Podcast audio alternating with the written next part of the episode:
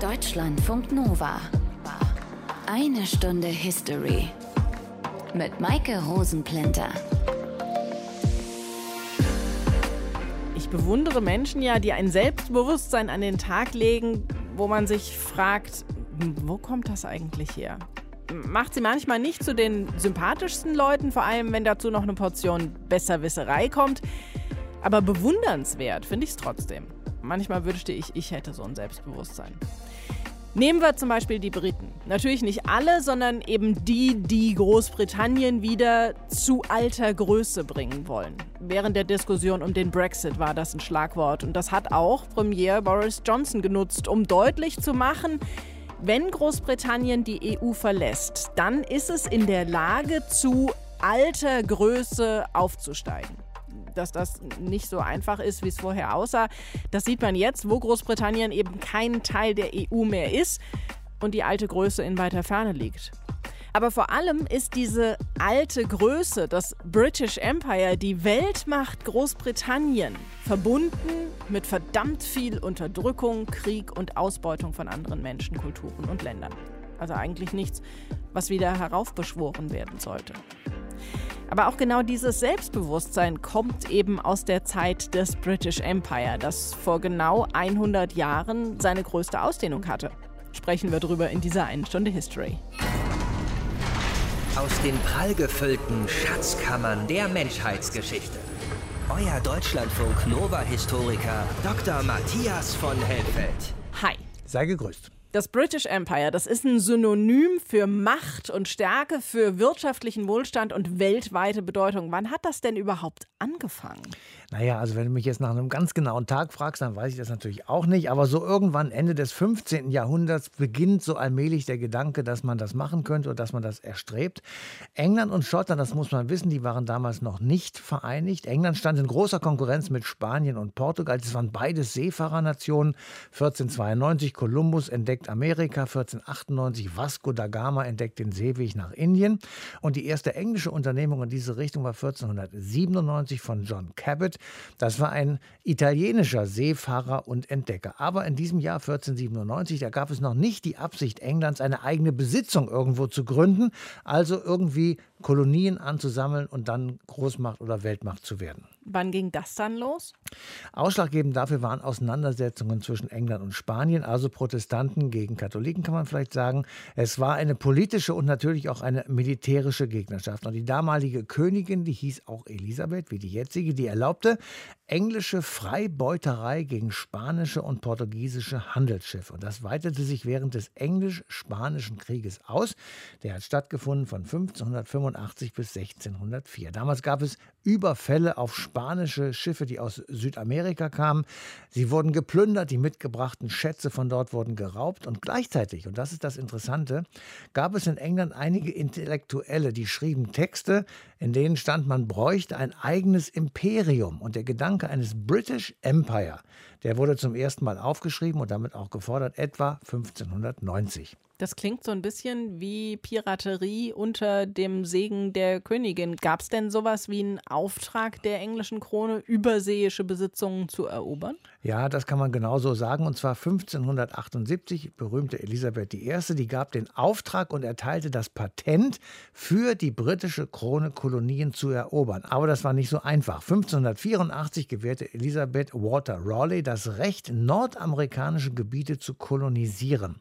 Walter Raleigh, das war ein Staatsmann, ein Entdecker und ein Abenteuer von Rang mit einem wirklich guten Draht zur Krone. 1600 dann ein ganz entscheidendes Datum, da wurde die Ostindien-Kompanie gegründet. Das wird ein weltweit agierendes, extrem erfolgreiches Unternehmen, Handel mit Ostindien und später auch Ostasien und damit auch Kontrolle über weite Teile des indischen Subkontinents. Das klingt, als hätte diese Ostindien-Kompanie einen ziemlich großen politischen Einfluss gehabt. Das kann man mit Verlaub so sagen. Ähm, bis zum Beginn des 18. Jahrhunderts nämlich beherrschte diese Kompanie weite Teile Indiens und zwar sowohl militärisch als auch administrativ. Es gab so eine Dominanz in südostasiatischen Kolonien, Hongkong zum Beispiel, und Welthandel mit Grundstoffen, Baumwolle, Seide, Farbstoffe, Zucker, Salz, Gewürze, Salpeter, Tee oder auch Opium. Und das ging bis bis 1857. Dann kam es zu einem Aufstand in Indien. Die britische Krone musste sozusagen die direkte Kontrolle über diese Kolonien übernehmen. 1873 wurde die Ostindien-Kompanie aufgelöst und die Krone trat an ihre Stelle. Und über Indien als Kolonie und die anderen Kolonien und das größte Kolonialreich der Geschichte kann uns Wiebke Lehnhoff aus dem History-Team noch mehr erzählen. This is our land, this is our property. Apologies now. Protest in den Karibikstaaten Belize und Jamaika. Und zwar gegen den Besuch der britischen Royals, William und Kate, Ende März 2022. Die Royals sind hier im Auftrag der Queen, denn Elisabeth II. ist bis heute offizielles Staatsoberhaupt, wie in etlichen anderen Staaten rund um die Welt.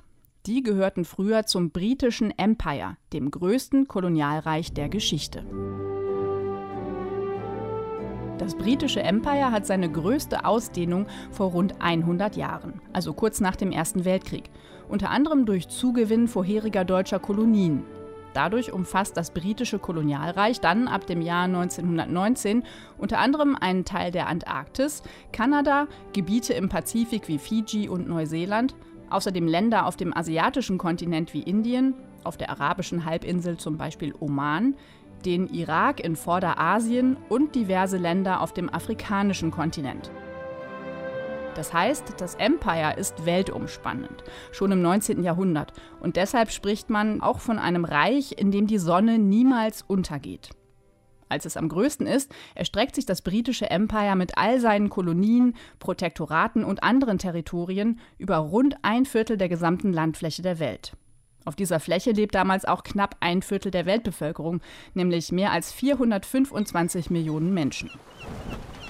Aber angefangen hat alles ganz klein, Mitte des 16. Jahrhunderts. Damals hat England schon Irland eingenommen, aber sonst keine konkreten Eroberungspläne. Doch jetzt, im Zeitalter der Entdeckungen, beginnt die Suche nach neuen Handelswegen und Schätzen. In Rivalität vor allem zu Spanien verstärkt England unter Elisabeth I. seine Marine und entwickelt sich so zu einer Seemacht und Handelsmacht mit kolonialen Eroberungen, Stützpunkten und Siedlungen, und zwar in Nordamerika, der Karibik, Indien und Afrika.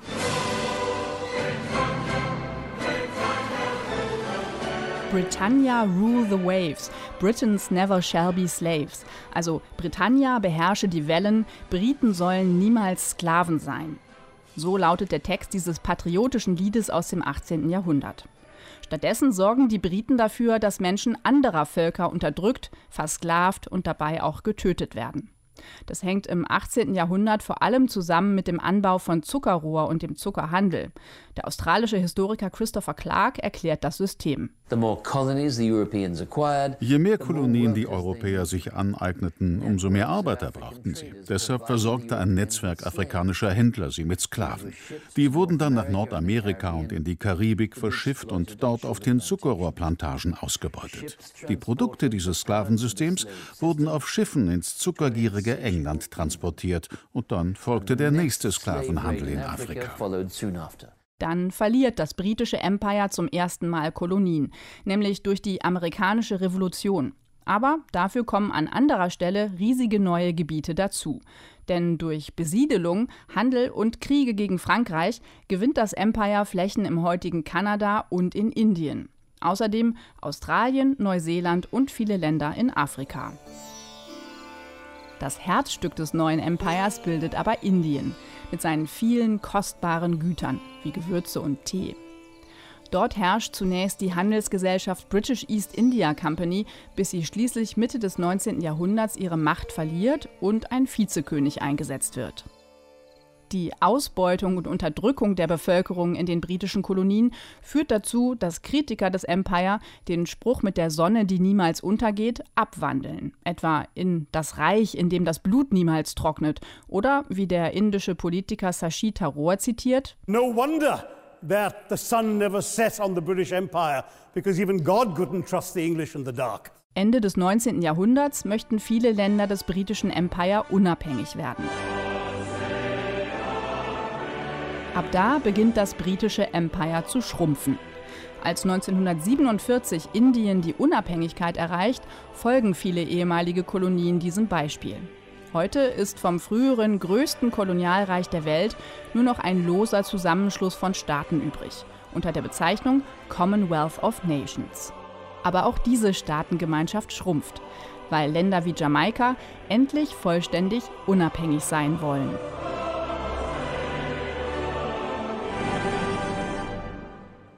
Jetzt waren da also ein paar Kolonien, Matthias, die entweder gewonnen wurden oder erobert und eben zur britischen Krone gehörten. Aber das Empire, das war es noch nicht, oder?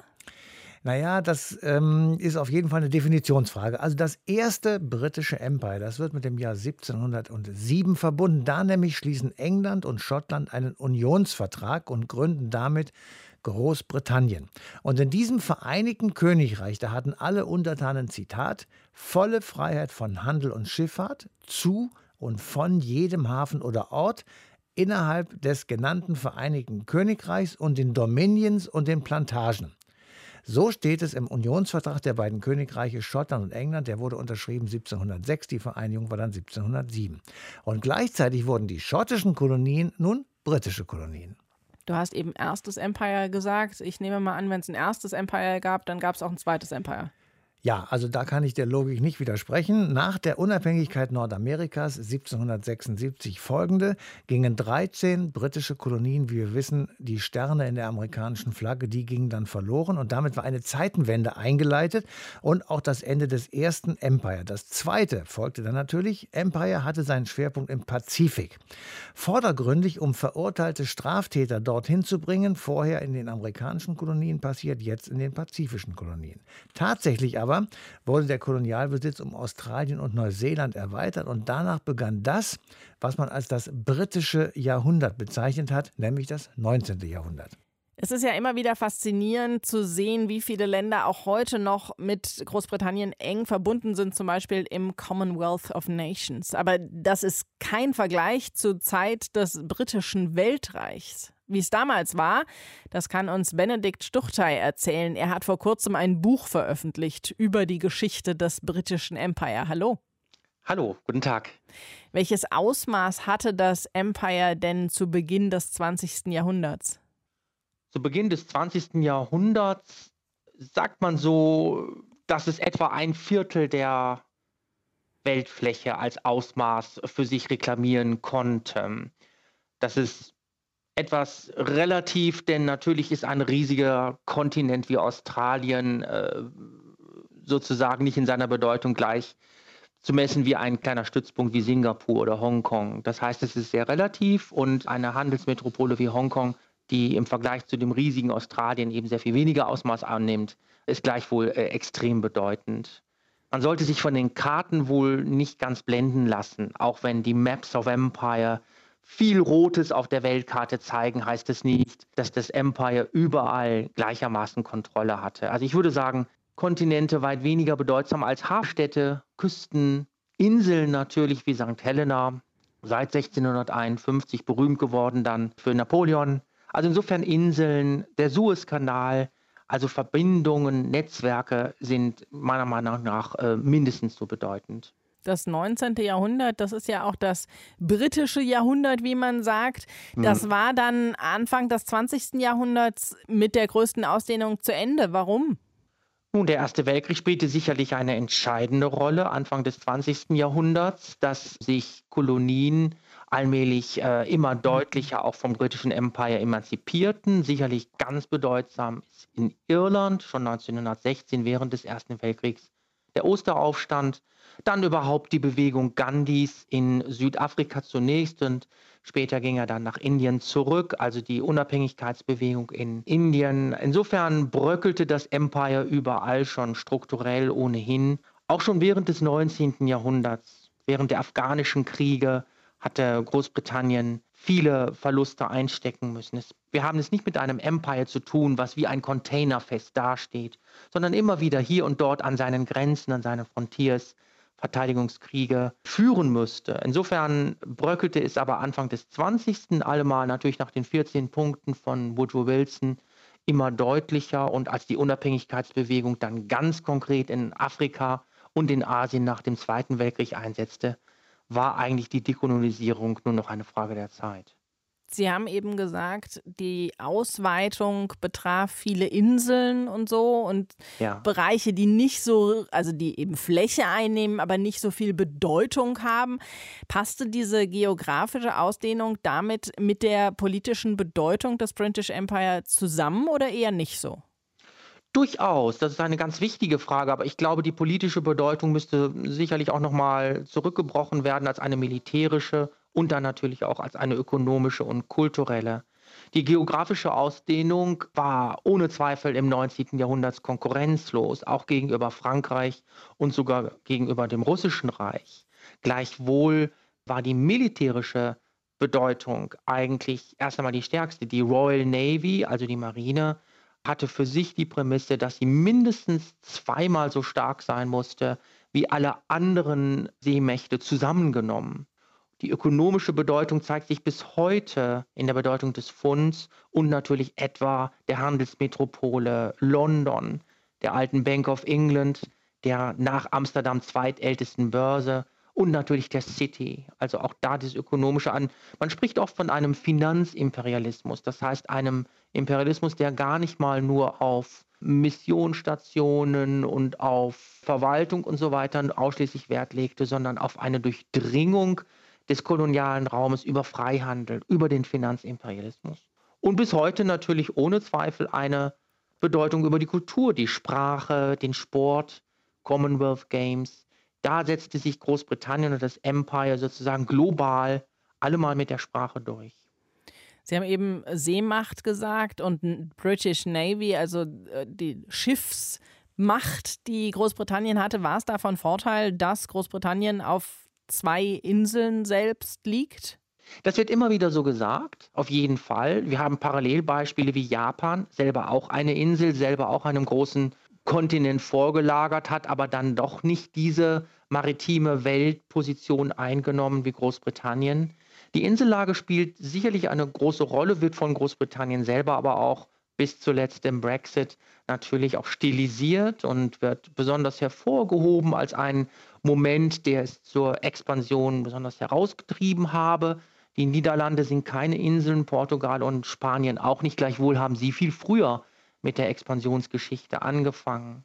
Aber die Inseln insgesamt, also die britischen selber, aber natürlich dann die vielen Inseln in aller Welt, bis hin zu den Falklandinseln, die noch in einem jüngsten imperialen Krieg zurückerobert wurden von Margaret Thatcher, spielen ohne Zweifel eine Rolle und nicht wegzudenken, die äh, lagen in, in Europa selber, Malta etwa, eine ganz zentrale Insel im Mittelmeer oder auch ein Stützpunkt wie Gibraltar, spielten eine ganz entscheidende Rolle für die Vernetzung, für die Struktur insgesamt des globalen Imperialismus.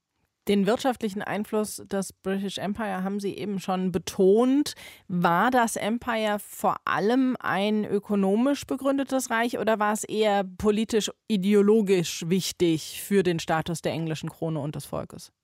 Ich würde sagen, dass es ein sehr stark ökonomisch begründetes Empire war. Der Finanzimperialismus spielte mit seiner Kapitale in London eine ganz entscheidende Rolle, spätestens seit der glorreichen Revolution von 1688. Ich glaube, das Ökonomische, die Costs and Benefits, wie es im Englischen immer wieder heißt, waren eine Driving Force. Das Ideologische teilten sich die Briten sehr gut mit den kontinentalen Imperialismen wie dem französischen oder auch dem deutschen, dem belgischen und italienischen, mit der sogenannten Zivilisierungsmission, also mit dem Begriff wir üben über unseren Kolonialismus eine Zivilisierung in der Welt aus. Das ist natürlich ein beschönigender Begriff für letztlich rassistische und mit Gewalt und Krieg durchgesetzte Formen der Expansion. Da Sie die Krone erwähnen, ich würde sagen, für die Krone spielte der Expansionismus eine wichtige Rolle, aber nicht nur für die Krone, auch für die Arbeiterschaft, für das Bürgertum, für den Handel bis hin natürlich auch zu dem Adel, war der Kolonialismus auch in Großbritannien tief durchdrungen in die Gesellschaftsstrukturen.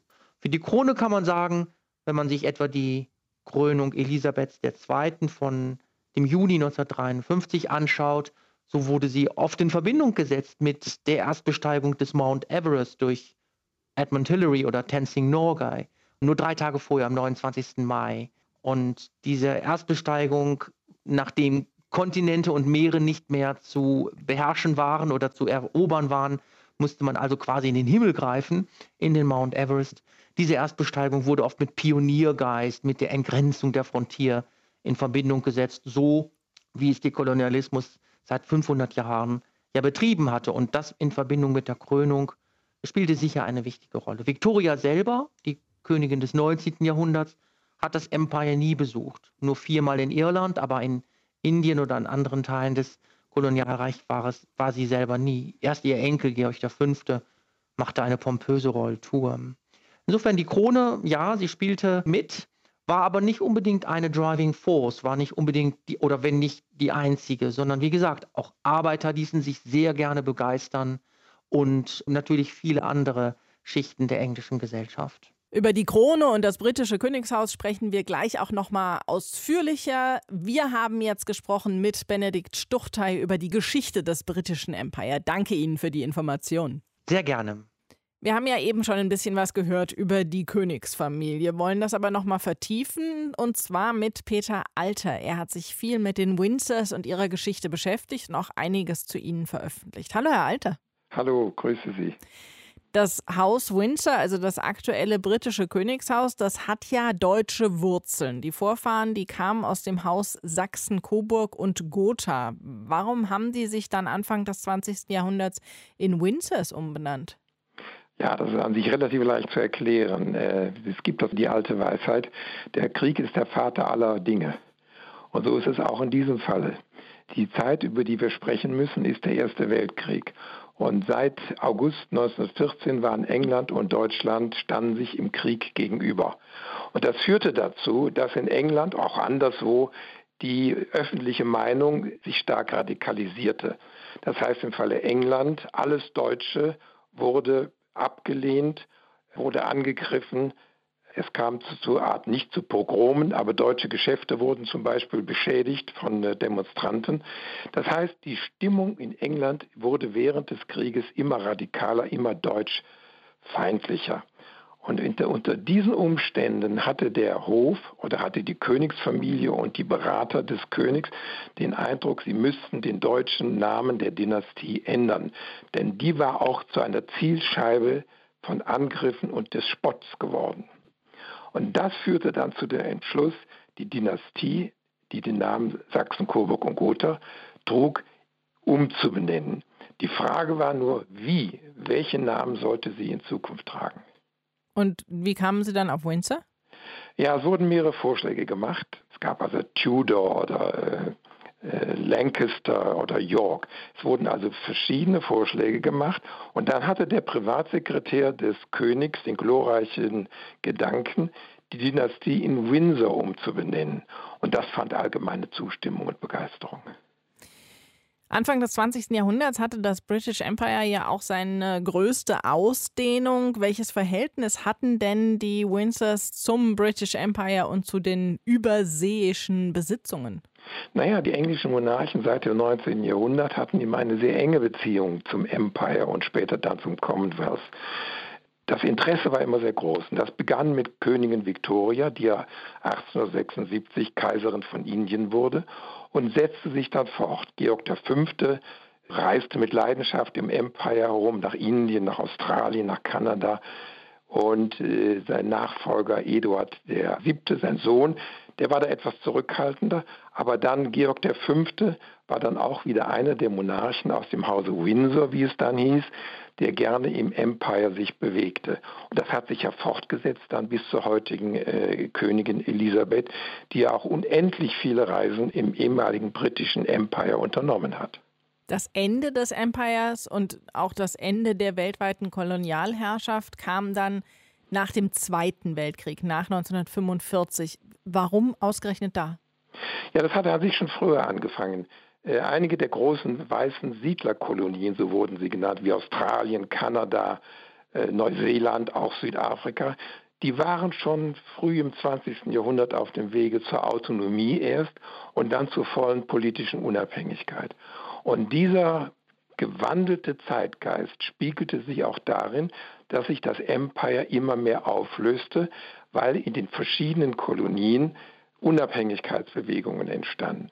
Und das Ganze wurde befördert dann vom amerikanischen Präsidenten Wilson, der während des Ersten Weltkrieges gesagt hat, jedes Land, jede Nation habe das Recht auf Selbstbestimmung. Und dieses Recht wurde nun von den Kolonien des äh, Großbritanniens in Anspruch genommen. Und während des Zweiten Weltkrieges hat sich dann diese Tendenz noch verstärkt, weil sich auch der amerikanische Präsident Roosevelt gegen eine Wiederherstellung der Kolonien oder der Kolonialreiche, wie man sie noch kannte, dass er sich dagegen aussprach. Das heißt, nach 1945 war der Zeitgeist entschieden gegen den Fortbestand der europäischen Kolonialreiche in Afrika, Asien und sonst wo in der Welt.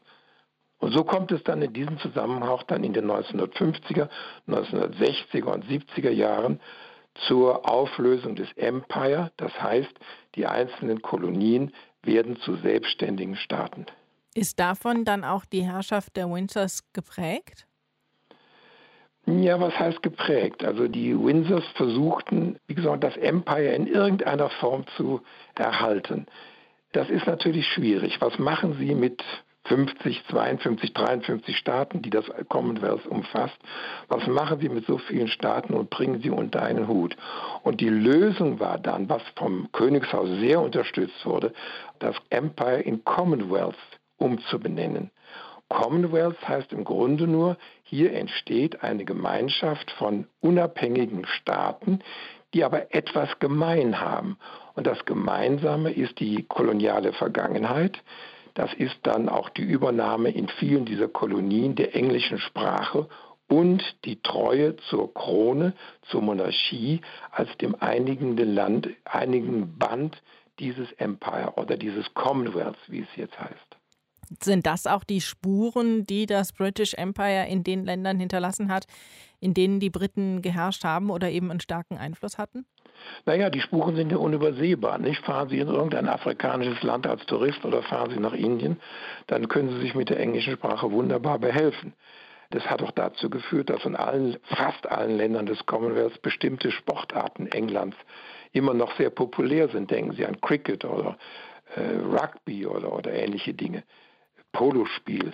Das sind alles noch Überreste der, wenn Sie so wollen, englischen Kultur oder Zivilisation, die in diesen neuen unabhängigen Staaten, die früher Kolonien waren, übernommen wurden. Peter Alter ist Experte für die Windsors und hat mit uns über die britische Königsfamilie und ihren Einfluss im Empire gesprochen. Danke dafür. Bitte, gerne geschehen. Matthias, das 19. Jahrhundert, das wurde also von England bzw. dem British Empire dominiert. Wie ist es überhaupt dazu gekommen?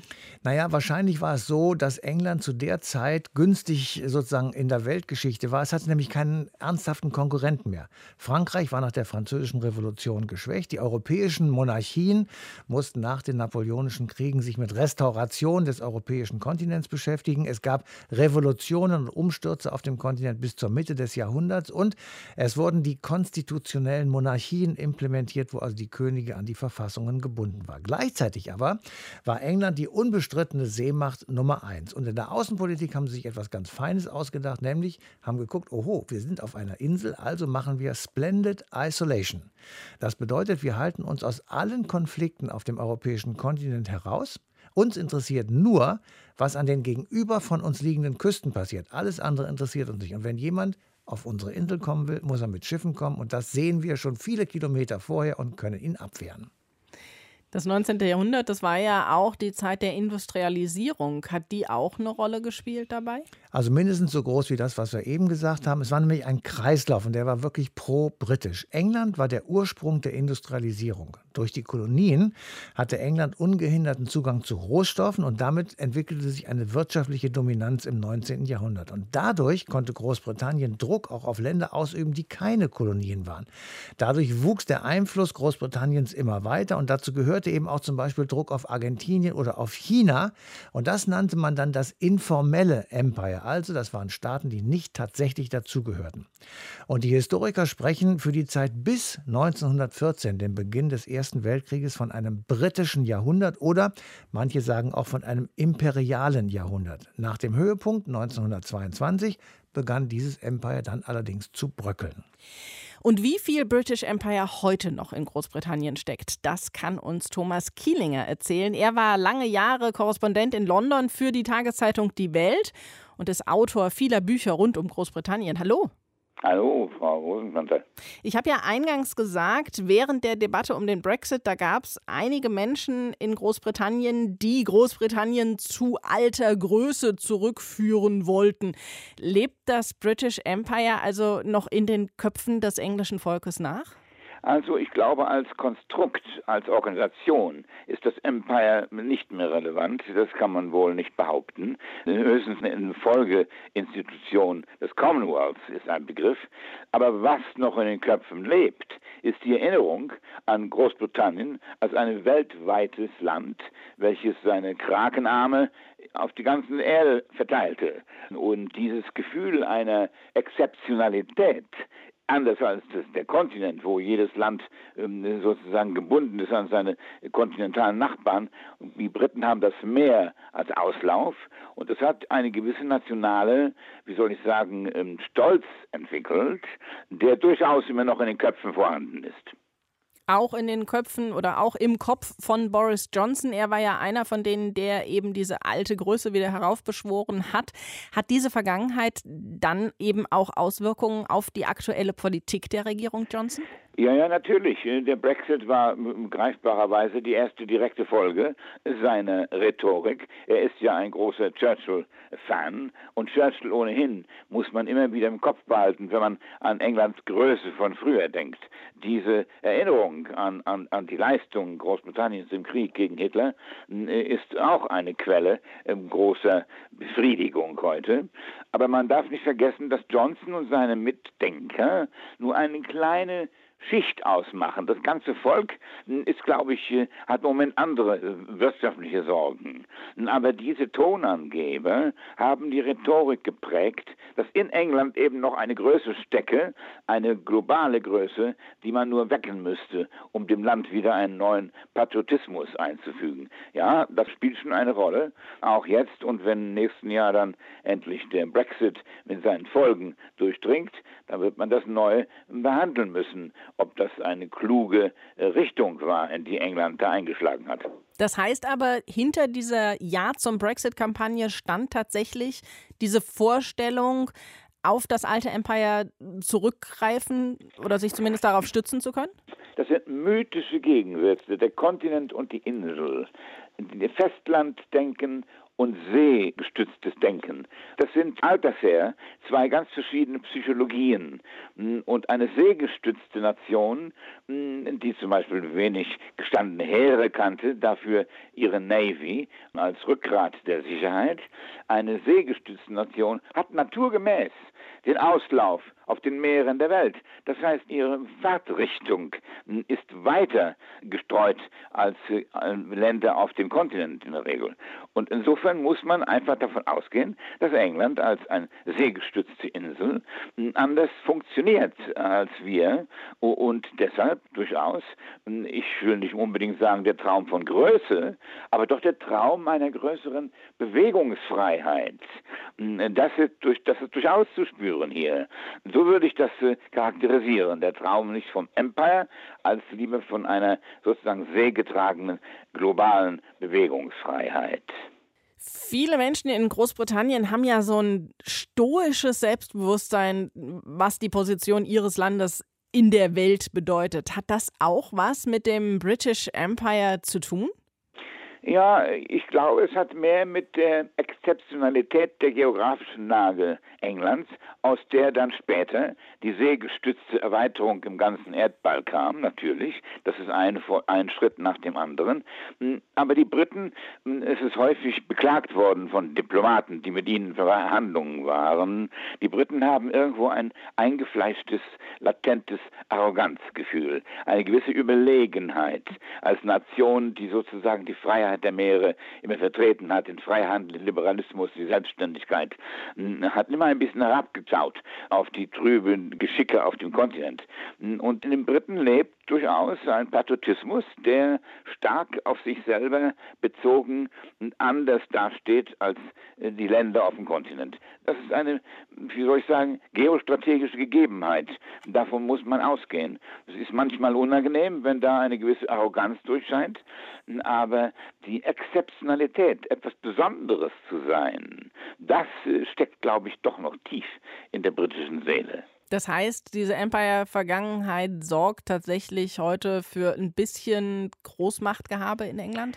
Ja, es ist eine Großmacht. Also es ist ja, wenn man mal auf die 70 Thronjahre der Königin schaut, zwischen 1952 und 2002, ist der Großmachttraum natürlich ausgeträumt. England ist heute eine Mittelmacht, hat zwar nukleare Arsenale, aber äh, kann sich nicht vergleichen mit der Hard Power von Großbritannien. Aber sie ist eine Großmacht in der Ausstrahlung als Insel und in ihrer Kultur. England gilt sehr beliebt für junge Generationen, die hier hinströmen strömen und, und Popmusik und Theater und ähnliches äh, genießen wollen.